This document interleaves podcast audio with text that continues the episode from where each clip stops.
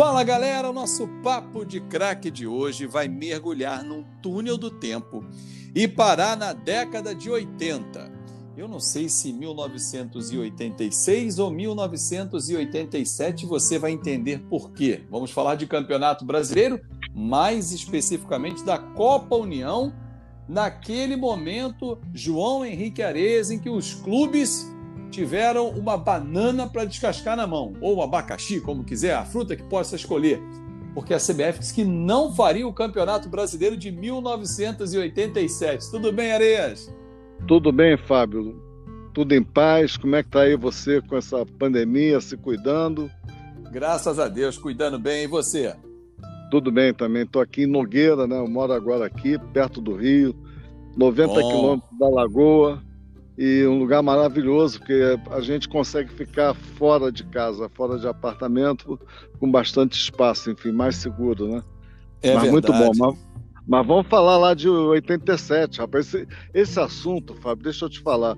Eu brinco com o pessoal que eu falo até morrer eu vou ter, eu vou ter coisa para falar, porque sempre liga alguém. Eu, o Tino Marcos, uma vez, veio aqui, eu estava, por acaso, eu estava em Petrópolis também, uhum. fazendo um trabalho aqui.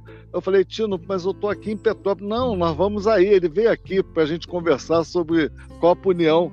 O campeonato que nunca acabou, já acabou, ninguém sabe quem foi campeão, a confusão que foi, mas o fato é que ele existiu, foi maravilhoso e a gente vai falar disso sim.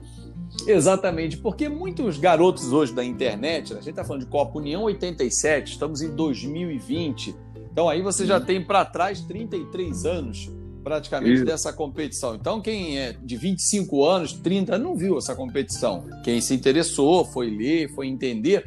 Mas eu queria que você passasse como nasceu a ideia da Copa União, a dificuldade que os clubes tiveram. A gente vai chegar lá no final, que até hoje a final tem controvérsias, mas como é que nasceu essa competição, João? Olha, Fábio, em 87 a CBF veio a público dizer que não ia ter campeonato brasileiro. Por quê? O campeonato brasileiro naquela época não era transmitido pela televisão, não havia patrocínio. Os clubes viviam da mensalidade do sócio e da bilheteria, né? Uhum. Poucos clubes tinham patrocínio na camisa, era uma, era uma coisa recente ainda. E, e aí a CBF, é, que era tinha o campeonato patrocinado, entre aspas, pelo governo, ou seja, com verba né, do Ministério da, da, Educação e da Caixa Econômica, enfim, via loteria esportiva, que pagava a viagem de estadia dos clubes. Naquele ano, o governo disse: olha, não tem dinheiro, a crise era muito grande, né? E, uhum. e aí eles resolveram é, é, que não tinha, não dava para fazer. E aí vieram a público, não vai ter campeonato brasileiro, nós vamos fazer aqui umas copas regionais e tal. E na época tinha dois presidentes da CBF. A CBF que a gente conhece, né, de sempre. Tinha Sim. lá o, o Otávio Pinto Guimarães e o Nabi Abichedis.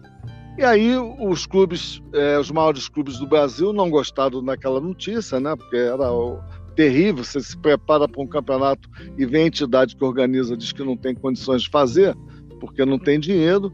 Aí eles resolveram se juntar e criar a união dos grandes clubes do futebol brasileiro, o Clube dos 13, que eram os quatro do Rio, Botafogo, Flamengo, Fluminense e Vasco, os quatro de São Paulo, Corinthians, Santos, Palmeiras e, e, São Paulo, os dois do Rio Grande do Sul, Grêmio e Inter, Atlético e Cruzeiro uh, de Minas e o Bahia. E iam convidar depois três clubes que foram campeões estaduais, né, de outros estados, que foi o caso do Goiás, do Curitiba, né, campeão no Paraná, e do Santa Cruz, campeão lá no, em, no, em Pernambuco. Então, com isso, fez 16 clubes, e aí é, é, eles começaram a se reunir na sede de cada clube para tentar viabilizar o campeonato.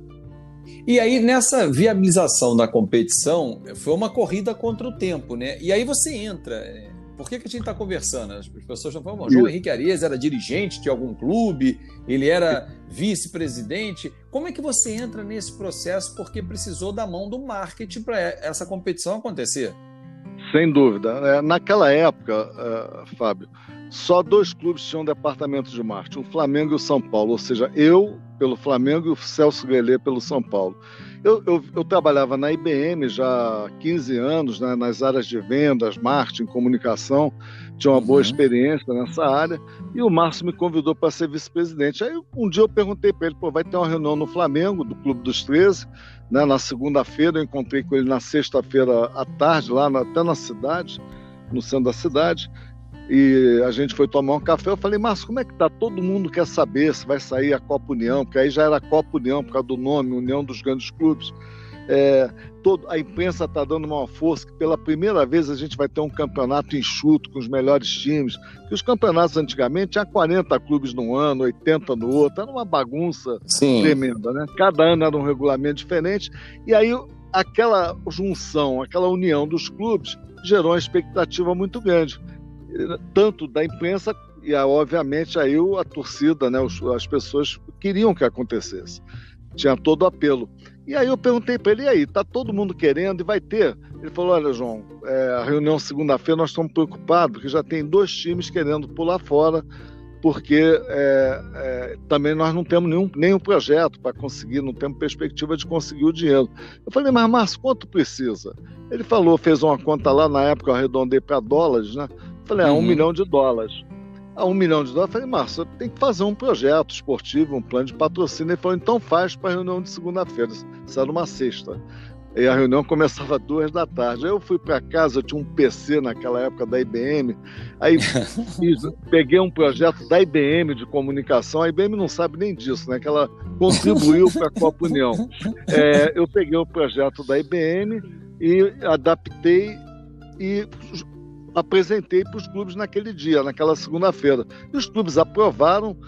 Aí o Márcio e o Carlos Miguel, que comandava, pediu a Maria, nossa secretária, para tirar a cópia e distribuir para a imprensa.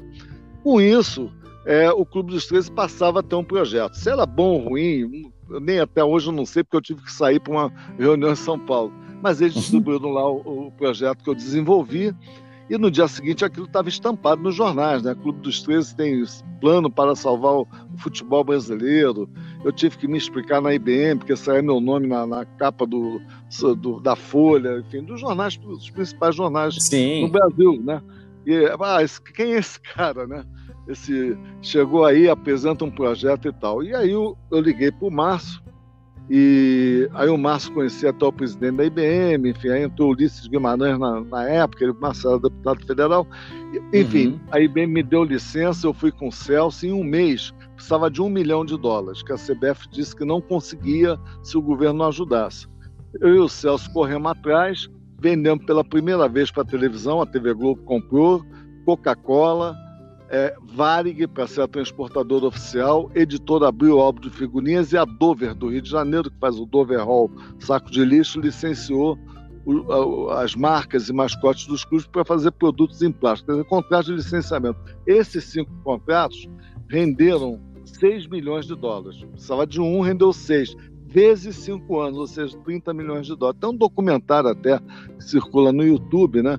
E tem um uhum. filme que fizeram depois, com, e tem entrevista do gigante, presidente da Coca-Cola, Ricardo Calamandé da TV Globo, dos dirigentes, jogadores. Eu e o Celso também damos, damos nossos depoimentos lá.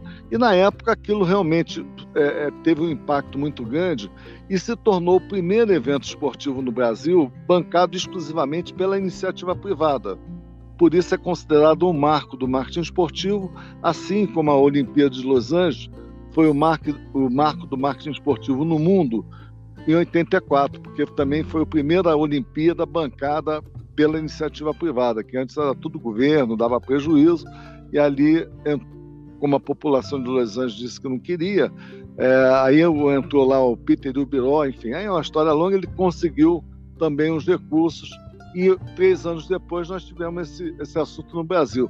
E mais, Fábio, ali nascia o projeto de uma liga, né? Uhum. Nós não fizemos a liga até hoje, e aí a Espanha, onde eu tive, olha que interessante, depois eu tive, eu tive seis vezes no, no Flamengo como dirigente, né? No marketing, no esporte olímpico, quem lembra do Flá Basquete que a gente criou, ganhou o NBB, é, seis vezes. E aí, uma dessas vezes, eu fui com o Márcio à, Europa. a formular ver a fábrica da Umbro, que estava ia ser a nossa patrocinadora, e fomos à Espanha conversar com o presidente da liga, né? E chegamos lá perguntando para ele como é que ele tinha conseguido e tal. Ele deu uma risada, ele riu, né? Ele falou assim: olha, o, o João Márcio, é, nós nos inspiramos em vocês, no Clube dos 13, pô. Que tinha acontecido antes. É, o Clube dos 13 foi antes, rapaz, da Liga Inglesa, de todo mundo. Quer dizer, os caras fizeram, se organizaram, hoje são essas potências do futebol, e nós é que demos. Ó, o caminho é por aqui. E ficamos parados no meio do caminho. E aí, você acha que o caminho aqui não seguiu por interesse de cada um, cada um puxou para o seu lado? Por brigas, por vaidade, porque você está lembrando, a Premier League, por exemplo, é, da, é, do início da década de 90, ela é depois dessa formação é depois, do dos 13 aqui no Brasil, por exemplo, né? Exatamente. Olha, o Fábio, é o que eu digo até hoje, né? O amadorismo é, é, o grande problema do nosso esporte, seja ele qual for. Onde o dirigente é eleito, é sinal de que existe uma política, o, ele, o presidente não é remunerado, então qualquer um pode, se for bom político, ele entra, mas ele, o fato de ser bom político, quer dizer que ele seja um bom administrador. E se ele não ganha, ele, não tem, ele tem é, é, ele tem como é que se diz, autoridade, porque foi eleito, mas não tem responsabilidade de chegar lá cedo, cumprir metas, nada disso. Então, ele faz uma administração de curto prazo, só pensa, no caso do futebol, no time, não pensa que um estádio é importante, que um centro de treinamento é importante. Veja quanto tempo o Flamengo demorou para fazer o Ninho do Urubu, que por acaso, Fábio, eu também tive participação direta com o Júnior, nós éramos do Fá Futebol uma das seis vezes, né? Não tinha uhum. dinheiro e tal. Eu falei, mas Júnior, vamos fazer. Aí fizemos um projeto lá do, com o Ziraldo, Eu Amo Flá, e construímos dois primeiros campos. Depois veio o tijolinho, veio é, pulseirinha, que a Patrícia fez, mas quem deu o pontapé inicial lá foi eu, o Júnior, o Zé Carlos, que era o nosso Dias, Zé Carlos Dias, que era o nosso uhum. presidente administrativo, porque eu achava um absurdo o Flamengo não ter um centro de treinamento. E aí está lá hoje, né? O resultado, o que, que é o centro de treinamento do Flamengo apesar do incidente que houve, mas por uma falha de segurança, mas está lá, produz jogadores, o Flamengo acaba exportando jogadores também, e com isso fatura. Vai... Fatura, exatamente. Então, essa falta de profissionalismo foi o que aconteceu lá em 87. Por quê? Os clubes, eles não olham sob o ponto de vista do futuro do negócio. Eles são clubistas, né? são torcedores. Então, eles chegam lá no clube deles, tem aquela pressão, ah, o Flamengo tá te passando para trás, o não sei o quê. Aí como é o, o game, fica ah, o, o Internacional tá levando vantagem, o Internacional o game tá, aí acaba a união, né? Se uniram uhum. na hora da, da desgraça, da, da miséria. É. Quando entrou o dinheiro, companheiro, aí fica um brigando, eu quero ganhar mais, aquele negócio todo. E aí houve, começou a haver divisões, o pessoal é, culpa muito o Eurico Miranda, eu não acho justo isso, porque é, se o Eurico deu algum passo né, no sentido de, de, de, não ter, de se juntar à CBF, é porque isso foi permitido porque não tinha visão. Né? Por exemplo, quando a, o, um dos casos que a gente vai acabar falando aí é uhum. a confusão do regulamento que foi criado depois isso. pela CBF, módulo amarelo e tal. Mas quem foi lá é, levar a posição do Clube dos Três à CBF foi o Eurico, depois de uma reunião onde todos os clubes disseram que não iam aderir. Ó, vai lá e não adere. Ele foi lá e aderiu, mas foi ele sozinho. Eu falei, Márcio, ele nunca poderia ter ido sozinho à CBF. No mínimo, num negócio desse, tem que ir três clubes. E eu falei lá na época, eu falei, oh, gente, tem que ir três, tem que ir mais dois com ele. Se ele sofrer qualquer tipo de pressão lá, tem três grandes clubes para sentar, e não só o Basco. E não deu outra, pressionado, falou, ah, vamos desfiliar os clubes, vamos isso, vamos aquilo. Aí eu digo, quer saber de uma coisa? Vamos fazer, a gente continua com a nossa opinião e assinou lá que topava é, cruzar, entendeu? Então foi isso que aconteceu. É, isso, isso que eu queria estabelecer com você como a verdade dos fatos, né, João? Porque muita gente uhum. fala assim: ah, mas quem, quem foi o pai dessa ideia? Não é o pai da ideia. Houve uma reunião, você até me corrija se eu estiver errado, uma reunião, isso. salvo engano, na Gávea, com todos isso. os representantes, e aí Isso. determinaram, indicaram que o Eurico Miranda seria o representante de todos os clubes, né? Dos 16 Exatamente. clubes. Exatamente. O clube dos 13 tinha virado o clube dos 16. E ao chegar à CBF, como você disse, sucumbiu à pressão, ouviu um interesse pós, porque dois anos depois ele vira diretor de seleção Isso. da CBF. Isso. Enfim, a gente nunca vai saber esse fato, mas que o Eurico chegou lá e mudou a posição dos clubes, isso é um fato. É, é fato, é fato. Agora é fato e foi o que eu falei na época. Não pode, num momento desse, numa decisão crítica, você tomar 16 clubes tomam uma decisão e vai lá para a CBF só o Eurico Miranda para dizer qual foi a decisão. Então isso não existe, né? Qualquer organização que se preze, olha, tá bom, os dirigentes são amadores, cada um tem que pegar o avião para voltar para o seu estado, porque dia seguinte de manhã tem que trabalhar lá no escritório de advocacia, onde quer que seja. Mas, Sim. gente, tinha quatro clubes do Rio, três vão lá, vai Flamengo, Fluminense e Vasco, ou Botafogo, ou vão os quatro. Né? Então, se alguém realmente tivesse um problema sério, manda um representante, manda o vice-presidente. Claro. Entendeu? Agora, o erro começou aí, mandaram só o Eurico. O Eurico chegou lá, cara, ele tomou a decisão que veio na cabeça dele. Ele falou: não, e, o pessoal fala, ah, porque tem interesse? Não sei, ninguém pode provar isso. Acho que não é, é. justo, ele não está mais aí para se defender. Ah, é, é, então, o, o, erro não está aí, está na, na, na, origem né, da saída do Flamengo para levar uma decisão para a CBF. E ele chega lá, muda a decisão. O que foi. Eu, eu sei o que falaram. Ó, Eurico, você sabe, você é o cara que mais entende desses clubes aí, conhece o regulamento, e era verdade, você conhece os estatutos das entidades, a FIFA vai desfiliar. Se você não aceitar aqui, aceita o cruzamento, depois vocês vão cruzar e uh, são dois times mais fracos e tal, não vai ter. Os clubes vão acabar aceitando, a torcida vai pressionar, a diretoria vai pressionar e eles vão acabar aceitando quem chegar lá na final, né? Só que chegou na final, os clubes se reuniram e Flamengo Internacional decidiram que não iam cruzar os dois, né? E não Sim. cruzaram. E aí Tanto que aí né? E aí o Esporte e o Guarani são declarados campeões, eles são os representantes na Libertadores do ano seguinte, porque a CBF Isso. quem indicava, né? E a Isso. época só ia campeão e vice. Agora, o, o, o, o, João, teve a edição de 1988, no ano seguinte, já num formato também diferente.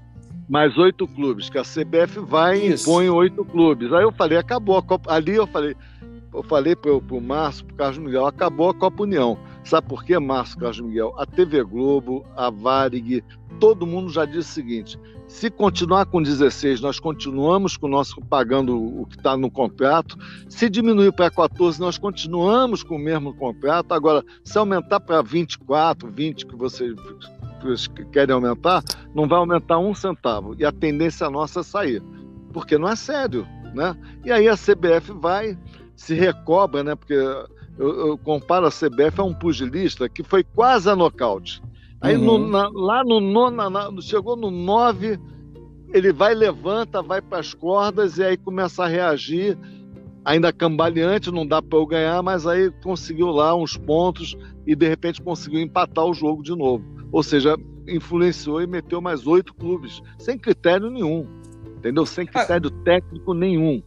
Agora, falando em critério técnico, quem está ouvindo a gente aqui e, e, e, é da, dessa época, da década de 80, ou torcedor do América está perguntando assim, mas por que, que o América, por exemplo, que foi é, terceiro lugar, não foi chamado, o Guarani, que foi vice-campeão do ano anterior, né, porque o São Paulo fez a final com o Guarani, eles não foram convidados para participar desse torneio de, de 87? Olha, simples, tinha que se adotar um critério para fazer uma revolução, né? Então, uhum. o critério que foi adotado foi pegar o ranking da CBF.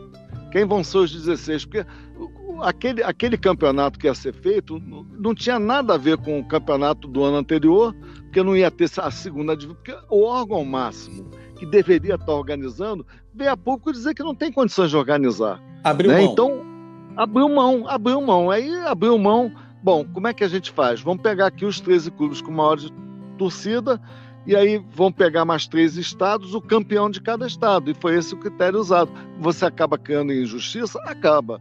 Foi o caso do Guarani, do América, enfim, que vão reclamar o resto da vida, mas, cara, não, a culpa não é do Clube dos 13. Né? Quem falou, chegou, ó, não tem condições de fazer, é a CBF. E ali, se eu sou a pessoa que toma a decisão, eu também ia tomar a decisão de um produto vendável. E me desculpe, né, claro. né, o Guarani, o América são grandes marcas, mas eu não ia deixar de ter um, um Fluminense, um Vasco, um Botafogo, um Atlético para colocar um outro time. Então foi essa foi o critério. Bahia é representando a Bahia, É, é, porque, olha só, a América já era o quinto do Rio, né? O Sim. Guarani era o quinto de São Paulo. E a gente, não, Rio e São Paulo vão ter quatro, cada um, que são os quatro que tem maior torcida. Quer dizer, é, isso eu estou falando sob o ponto de vista do marketing. Agora, o critério que foi adotado foi pegar lá o ranking, o ranking da CBF, da própria CBF, botava esses clubes na, na lista, né? E não colocava o Guarani, por acaso tinha sido ganha, o campeonato anterior, que era uma zorra, né? Campeonatos Sim. brasileiros eram uma bagunça, eram coisas de. Toda hora muda a quantidade de clubes, não tinha critério, regulamento. Por isso que não teve dinheiro e tive, morreu, faliu. Ali o Campeonato Brasileiro feito pela CBF tinha falido. E nós conseguimos viabilizar, né? E, e graças. Eh, eu, sem, eu já tive muita modéstia, Fábio. Se não sou eu e o Celso, não tinha tido campeonato brasileiro nenhum em 87. Nem módulo amarelo, nem Copa União, nada disso. Porque já tinha sido decretada a morte. E a Sim. gente teve a oportunidade, né, os clubes deram essa oportunidade para a gente de mostrar nosso trabalho e nós conseguimos levantar um dinheiro que nunca se tinha visto no futebol brasileiro. Pela primeira vez nós tivemos televisão é, transmitindo todo o campeonato. Antes disso, você ter uma ideia, era um tabu. Para você ter é, televisão, o clube só aceitava ter televisão, transmissão direto, quando era final e o estádio já estava todo vendido. Aí o, o, clube falava assim: ah, vamos ganhar mais um dinheiro aqui, porque já não temos mais ingressos para vender, só sabiam fazer isso. E aí uhum. vendiam lá a final. Mas campeonato, mas nem pensar. E nós quebramos o tabu lá em 87 no futebol da televisão, né? Repetimos a dose depois com basquete também, fazer o primeiro evento é, bancado pela iniciativa privada de 96 a 99, durante quatro anos. O projeto também aí já não foi com o Celso, eu desenvolvi com a minha equipe já da, da Sport Link e vendemos também pela primeira vez o Sport TV, para Reebok, enfim, Unisys e tal. Depois fomos quebrar outro tabu do pontos corridos também, que a gente acabou fazendo apresentação que culminou né, na, na, na, votação e aprovação e implantação pela CBF dos pontos corridos, que foi o grupo que fez o Estatuto Torcedor. Me chamaram lá da Espanha, na época eu morava na Espanha, para vir uhum. apresentar. Então, é, é, eu digo o seguinte: olha, cara, eu acho que eu já vi quase tudo, mas esse futebol brasileiro, o esporte é tão surpreendente, né? Que a cada hora parece que vai ter uma emoção diferente.